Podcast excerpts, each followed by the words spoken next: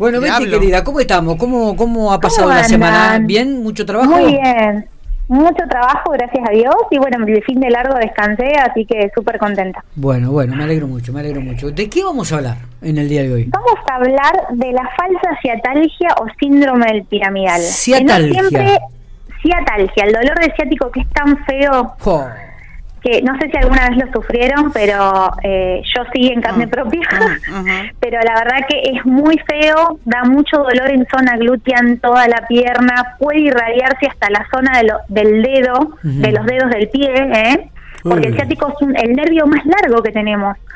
Es un nervio grueso y largo eh, y sale de la zona lumbar, va por la parte posterior del glúteo, baja por la parte posterior del muslo y ahí se divide en dos a nivel de la rodilla, ciático oblicuo interno y externo, y llega hasta el dedo gordo del pie. Eh, Betty, Y la verdad que cuando, sí, hablaste de un síndrome. ¿Cómo, ¿Cómo lo nombraste el síndrome? síndrome del piramidal o falsa ciatalgia. ¿Por qué? Porque no Falsa siempre todas las ciatalgia. ciatalgias, falsa ciatalgia, Ciatalgia. no siempre todas las los los dolores de ciático em, van a salir, eh, se van a causar eh, por, eh, son causados por una compresión a nivel de, de la raíz nerviosa, porque muchas veces dicen, no, debo tener, no sé, una hernia discal porque me duele el ciático. Bueno, no, hay que hacer un diagnóstico diferencial a ver si realmente el paciente tiene una hernia discal o alguna alteración degenerativa eh, que esté causando la compresión del nervio en la raíz nerviosa donde nace, o muchas veces, y lo más común, es que sea un síndrome del piramidal, que hay un músculo a nivel glúteo más profundo, muy cortito, el músculo se llama piramidal, que pasa muy cerca del ciático o el ciático lo atraviesa y este músculo cuando se tensa comprime el ciático, pero no a nivel de la raíz nerviosa, sino más abajo de su recorrido. Y causa dolor, ¿eh? Eh, mucho dolor a nivel glúteo. Generalmente este dolor llega hasta la parte posterior de la pierna. El paciente siente como un mordisco, no soporta estar en una misma posición, Sí. ni mucho sentado ni mucho parado. ¿eh? No siempre el dolor de ciático es por una hernia discal o por un problema lumbar en sí. Eh, a eso, eh, por eso hay que hacer un diagnóstico diferencial. Se ve mucho esto por ahí en corredores, viste ahora que está tan de moda el running, eh, por ahí cuando corren, eh, no sé, corredores a larga distancia que corren en suelos muy duros, em, tienen que darle mucha importancia a la elongación de estos músculos, em, pues tenemos un piramidal derecho y un piramidal izquierdo. Cuando hay algún desbalance glúteo o a nivel de la pelvis, eh, o un sobreentrenamiento y no hago una elongación, no tengo una flexibilidad adecuada, eh, puedo llegar a tener una irradiación en alguna de- en alguno de los ciáticos, ¿eh? Ujú. ¿Y ¿Cómo Puede se trata llegar a doler. Betty? ¿Cómo se trata? ¿Y cómo se trata? Kinesiología, RPG, osteopatía. Ujú. Se trata eh, a través de la terapia manual, de, de la fisio, obviamente, siempre y siempre con mucha elongación.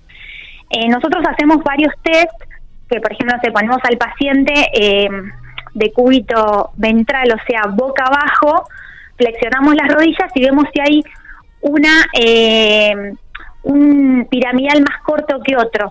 Entonces, eh, vamos a hacer hincapié en esa zona, primero en, en trabajar los puntos gatillos a través de la terapia manual, aflojando la zona de dolor y demás, y también dando ejercicios de elongación específicos para el piramidal.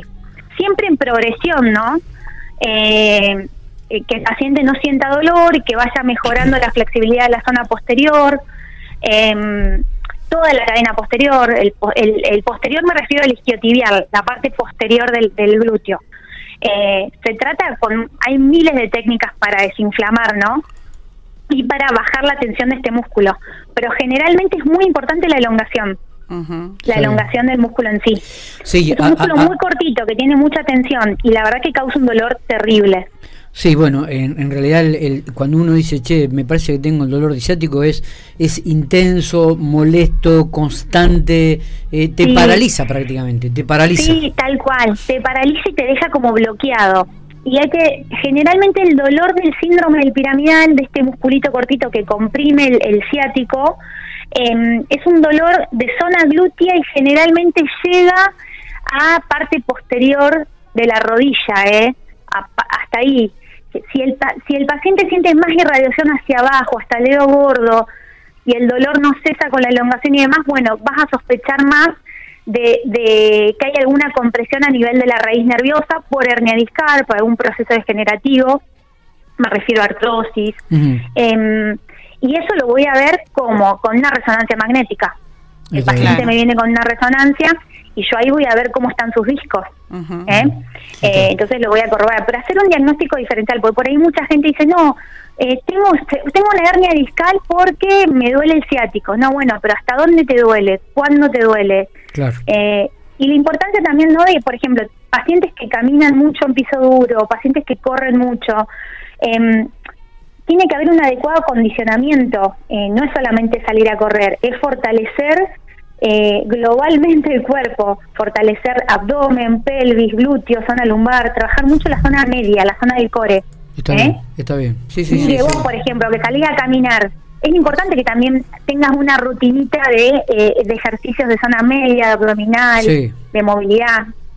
Eh, Sí. eh, porque muchas veces eh, causa dolor lumbar o dolor glúteo, entonces es importante el acondicionamiento global del paciente. Es cierto, es cierto. Uno por ahí se dedica solamente a, a lo aeróbico y, y- y Claro, de lo repente aeróbico tal cual. se tiene que generar o compensar con alguna otra actividad este, que, que for- para fortalecer también toda la que es la estructura no muscular. Tal cual, y por ahí cuando termino, hacer eh, énfasis en, en- en la recuperación del músculo, digamos, en la relajación, en hacer movimientos de, de movilidad cuando termines de caminar o cuando termines de correr.